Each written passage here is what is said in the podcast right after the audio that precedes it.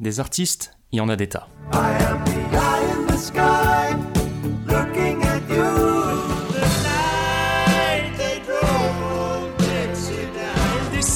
de la montagne sur un chariot chargé de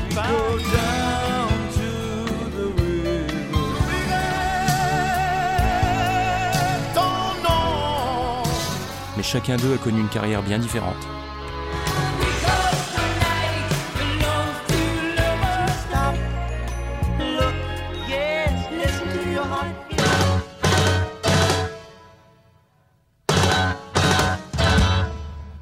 Il est peut-être temps d'en reparler un peu.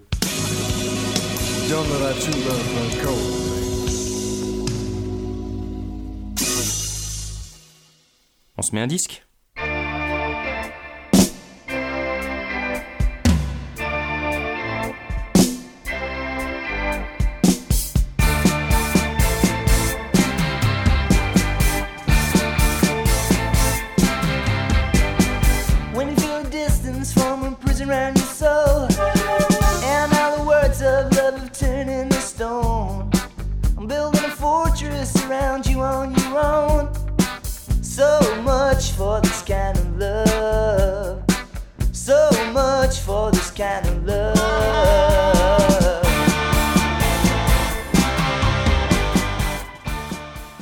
T'as entendu ça?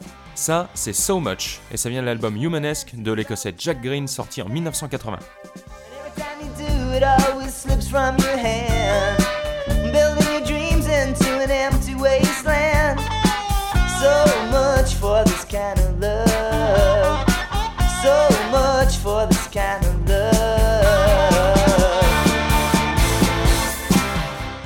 Jack Green, c'est un mec qui a traîné sa guitare à droite à gauche durant les années 70 et 80, en faisant ses armes dans plusieurs groupes, dont pas mal sont encore assez connus aujourd'hui.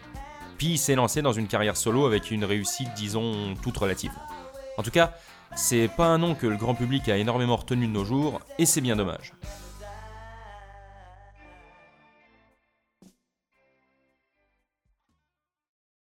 Jack Green est né le 12 mars 1951 à Glasgow, en Écosse.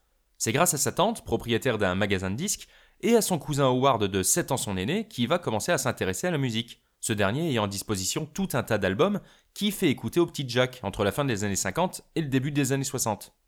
En plus de ça, ce fameux cousin sait également jouer de la guitare et du piano, et fait partie d'un groupe de rock and roll qui tourne dans plusieurs pays d'Europe. Il racontera d'ailleurs un jour à Jack qu'il a vu jouer un groupe fantastique lors d'un passage en Allemagne, un groupe alors peu connu qui se faisait appeler les Beatles. À l'âge de 13 ans, Jack Green commence à monter ses premiers groupes et à jouer dans des petits clubs, ayant débuté auparavant l'apprentissage de la guitare.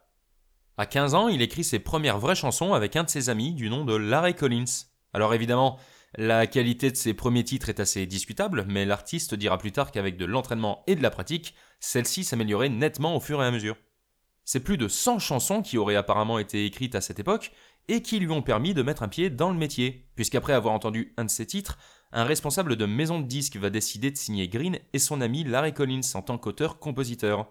Un de leurs morceaux sera par exemple repris par un groupe hollandais nommé les Cats, un des groupes les plus importants des Pays-Bas. Et cette chanson s'appelle Blue Horizon.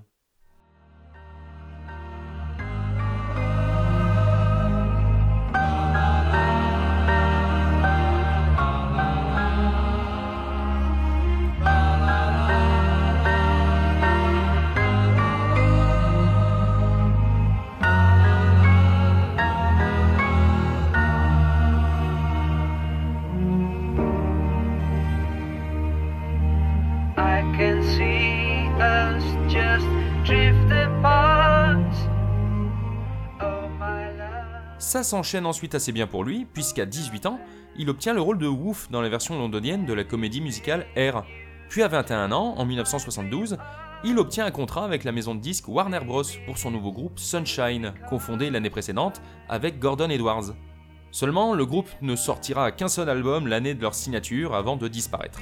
Durant l'enregistrement de celui-ci, ses membres auront au moins la bonne surprise de faire la connaissance de Paul McCartney au studio olympique, dans lequel il a enregistré lui aussi son nouveau disque. Mais rétrospectivement, Green n'a visiblement pas gardé beaucoup de bons souvenirs de ce groupe, car les quelques mois qui ont suivi sa dissolution correspondent pour lui à une période de vache très maigre, durant laquelle il vit sans le sou. Pas longtemps du moins, puisqu'en 73, il est engagé comme guitariste dans un des groupes de glam rock les plus connus des années 70 dirigé par Mark Bolan, T-Rex, dont la chanson Getting On avait été un tube en 1971.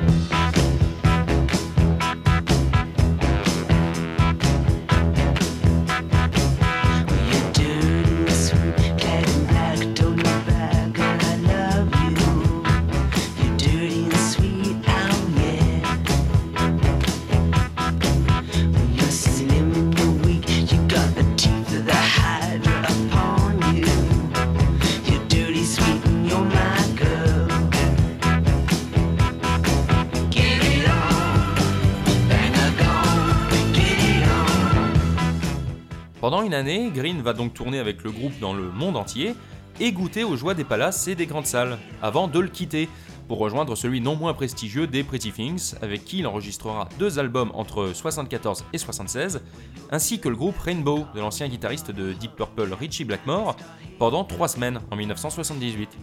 Finalement, c'est en 1980 que débute sa carrière solo, un peu par hasard, sur l'insistance de son manager. Green étant plutôt du genre à apprécier l'ambiance de groupe et la compagnie, l'idée de se lancer dans une telle aventure ne lui était jamais véritablement venue à l'esprit. Il commence d'abord à enregistrer quelques démos avec plusieurs membres de T-Rex, ceux-ci étant restés de bons amis, mais seulement son manager l'informe rapidement que la maison de disques ne veut pas de ses acolytes et qu'il doit s'en débarrasser s'il veut pouvoir sortir son disque sous leur égide. Avec le recul, Green finira néanmoins par se dire qu'il devait s'agir que d'une magouille de la part de son manager pour éviter d'avoir à s'occuper d'un groupe entier. Le gars préférant sans doute n'avoir à gérer qu'une seule personne. Alors c'est déjà pas bien Jojo, mais en plus de ça, le producteur alloué au disque se révèle être assez mauvais, et c'est finalement Green qui s'occupe lui-même de la production du disque pour rattraper les dégâts. Au bout du compte, l'album Humanesque sort en décembre 1980.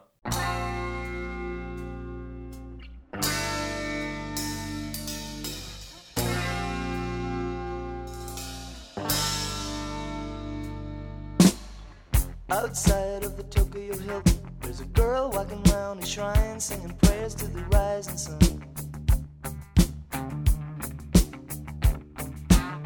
A sign of life among the traffic, a brave reminder of the past in the middle of the screaming sound.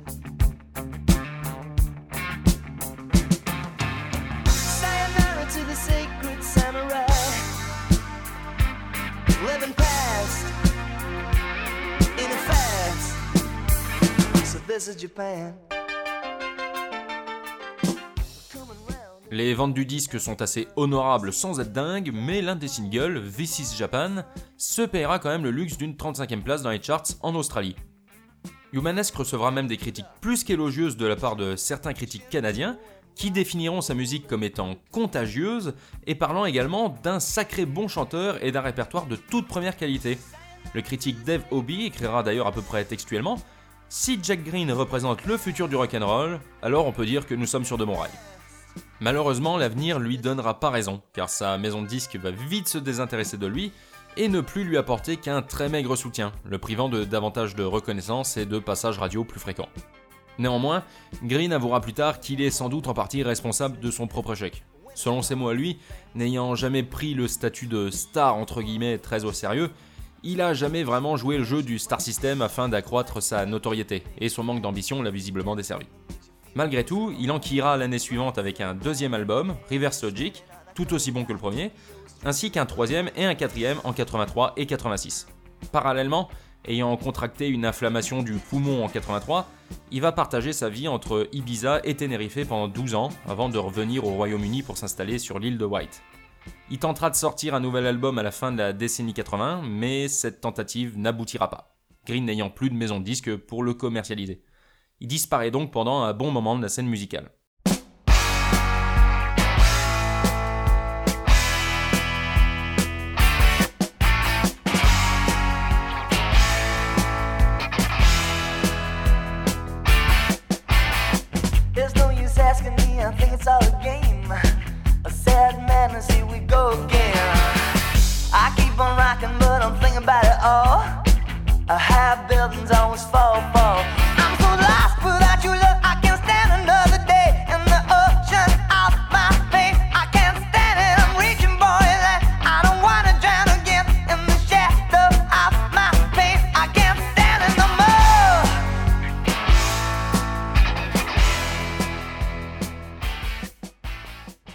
Il va revenir à la musique durant un court moment, en 1997, à l'occasion d'une tournée réunion du groupe T-Rex, mais sans plusieurs des membres historiques, beaucoup étant décédés durant les années précédentes, dont le chanteur Mark Bolan, mort dans un accident de voiture en 77.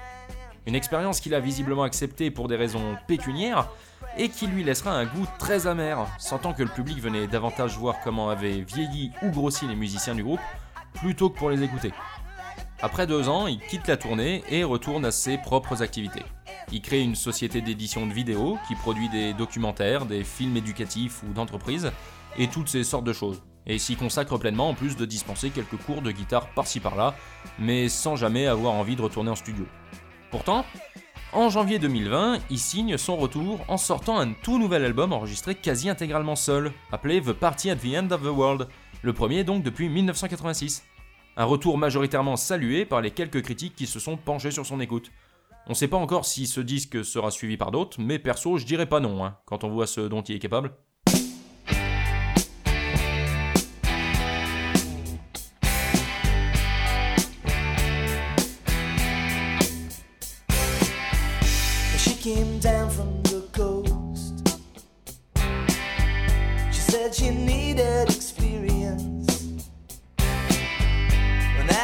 Moving like a dancer.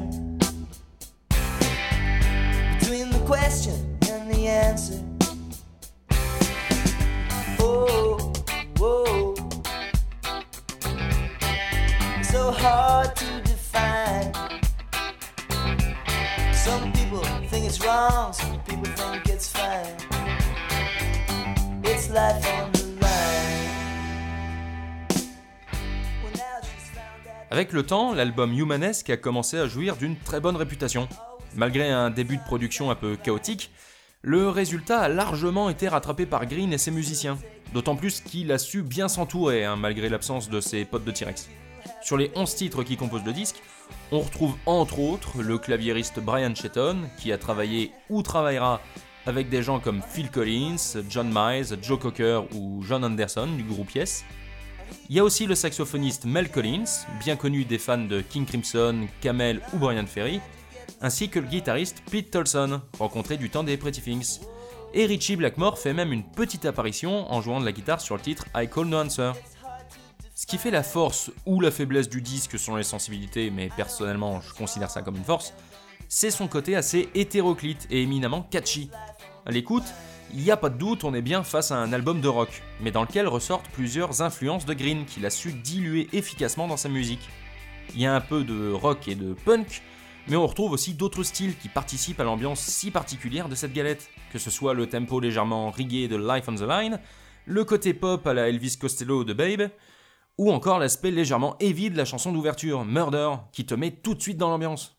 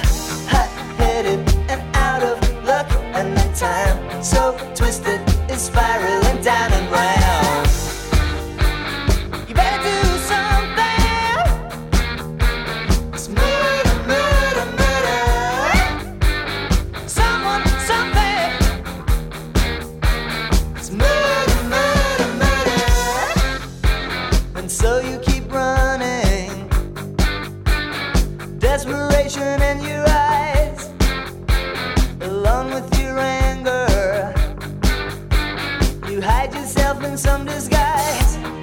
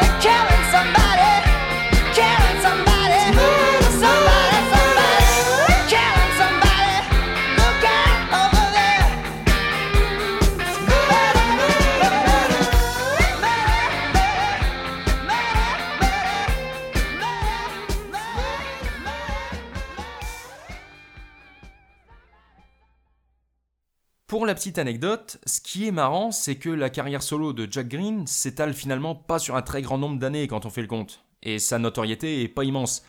Et pourtant, il fait partie de ces rares artistes dont la popularité a explosé à un endroit précis. En l'occurrence, au début des années 80, Green c'était une méga vedette dans l'état d'Alberta au Canada.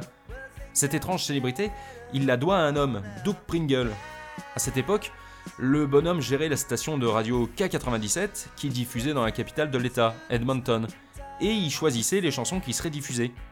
Il s'avère en fait qu'après avoir reçu et écouté un exemplaire promotionnel d'Humanesque, Pringle en tombe complètement amoureux et commence à diffuser très souvent ses chansons, et petit à petit, le succès du disque s'étend à toutes les villes d'Alberta.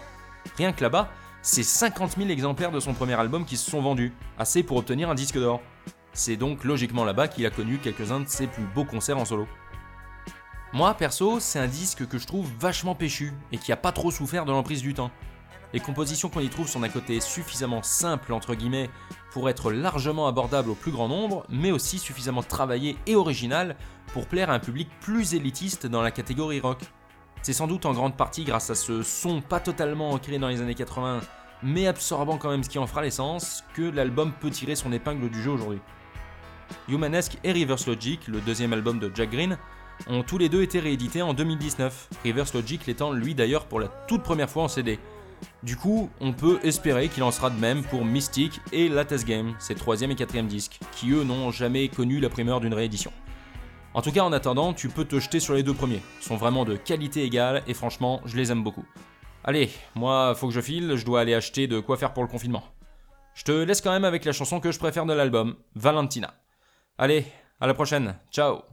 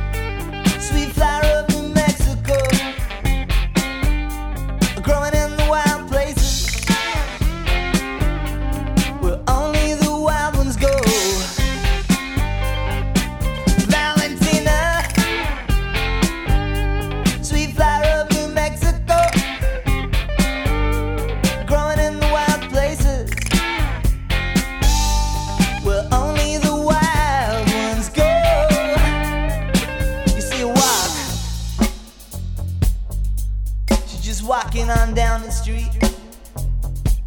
She got on a new tight dress. She's eyeing up those little Puerto Rican boys. And she's feeling pretty good tonight.